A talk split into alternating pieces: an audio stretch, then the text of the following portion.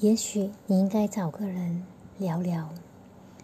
那这一本书呢，要提出的问题是：我们如何改变？答案，也许你很意外。答案藏在与他人的相处中。其实也不意外。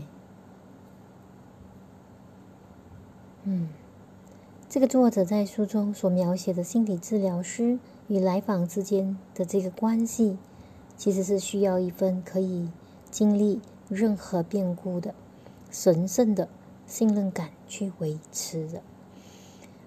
为此，作者首先获得了来访者们的这个书面许可，并且不遗余力的保护每一个人的隐私，避免涉及任何可能透露。身份的细节，那在一些情况下，在几个来访者身上发生的故事和情节会被用到一个人身上，所有变动都经过了稠密的思考和仔细的斟酌，力求在保持故事真实性的基础上达到更高的目标。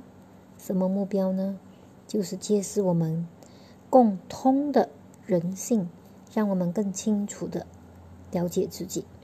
所以说呢，如果你在阅读的时候觉得看到了自己的影子，那即是巧合，也不是巧合。